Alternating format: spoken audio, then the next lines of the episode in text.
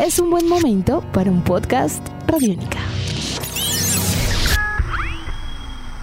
Podcast Radiónica.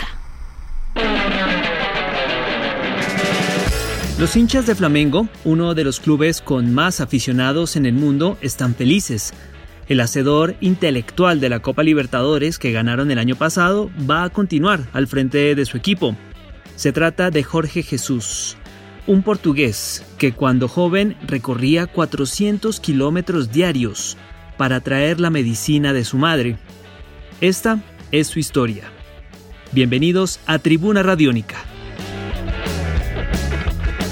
El entrenador portugués Jorge Jesús continuará un año más al frente del Flamengo, actual campeón de la Copa Libertadores de América, y que fue capaz de doblegar al legendario River Plate de Marcelo Gallardo. El anuncio se dio en las últimas horas.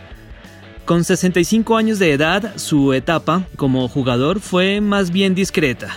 Sporting, Olaenense, Vitoria de Setúbal y Belenense marcaron su etapa sin pena ni gloria como futbolista profesional. Ya como entrenador es una historia totalmente diferente. Es el técnico portugués más ganador de la historia. 11 títulos con el Benfica y otros 2 con el Sporting.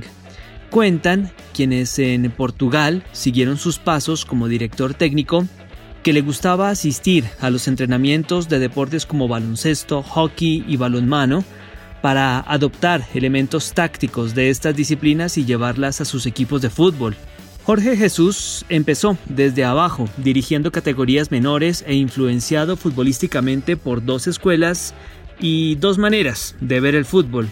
El Milán de Arrigo Sacchi de finales de los 80 y el Fútbol Club Barcelona de Johan Cruyff Jorge Jesús supo juntar lo mejor de esos dos mundos tan diferentes como exitosos e implementarlos a un estilo de juego basado en la intensidad y superioridad numérica sobre sus rivales.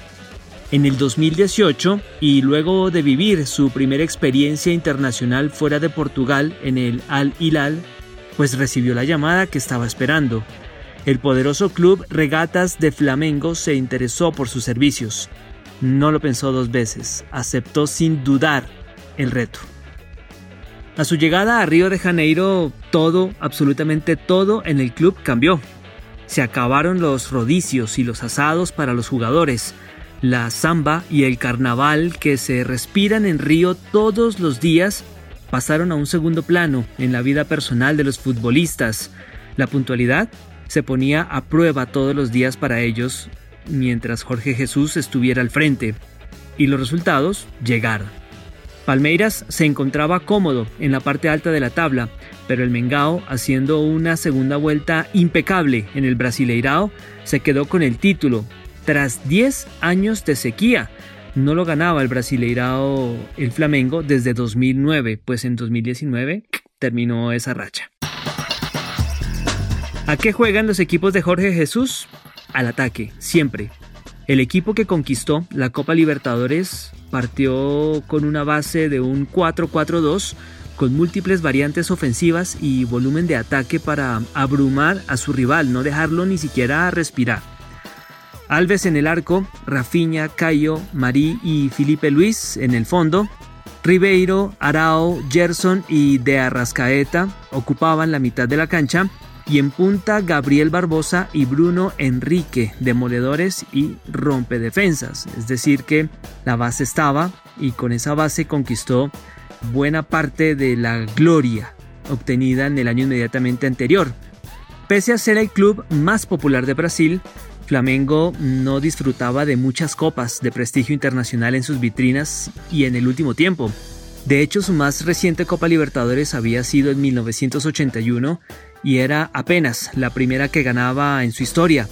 Pasaron años para que el Mengao, como también se le conoce a este club carioca, volviera a sonreír a nivel continental. Imagínense ustedes ver año tras año a rivales como Palmeiras, como el Sao Paulo, como el mismo Corinthians, Santos, el Cruzeiro, el Inter de Porto Alegre inclusive, levantar copas internacionales.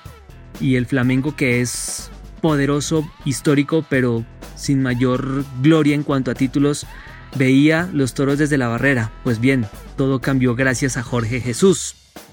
Hace poco, en diciembre de 2019, antes de viajar al Mundial de Clubes, Jorge Jesús lanzó su biografía. Se titulaba Mister Jesús rompiendo paradigmas en el fútbol. Fue escrita por el también portugués Rui Pedro Brás y con un componente solidario. Un objetivo tenía también este documento, este libro como tal. Los derechos de autor y ganancias obtenidas irían de manera directa a las arcas del Instituto Nacional de Cáncer Inca. El prólogo estuvo a cargo de Julio César, arquero de la selección brasilera y quien fuera dirigido por Jorge Jesús en el Benfica.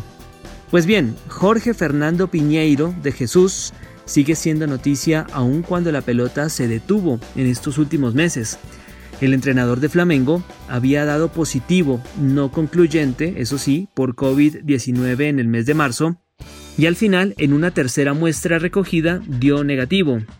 Digamos que la negociación para que se diera su renovación en el Flamengo, en el cual pues estuvieron colombianos en el último tiempo como Orlando Berrío, Gustavo Cuellar, aunque Gustavo Cuellar pues viajó a principios del año pasado a tomar rumbos diferentes, la negociación estuvo encaminada, pero fue larga, bastante larga y al final provechosa.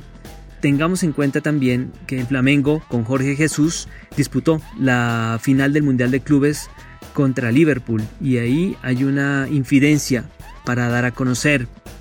Tras la derrota en la final del Mundial de Clubes contra el equipo de Jurgen Klopp, pues los jugadores de Flamengo volvieron al camerino, se reunieron con su entrenador y este último les propuso ganar este título, el que les hacía falta.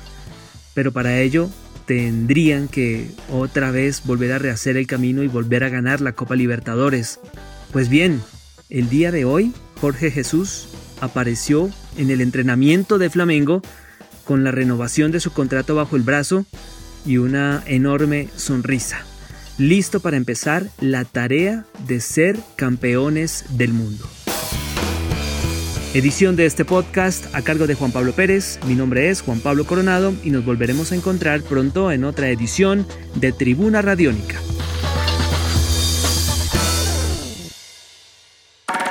Nuestros podcasts están en radionica.rocks, en iTunes, en RTVC Play y en nuestra app Radionica para Android y iPhone. Podcast Radionica.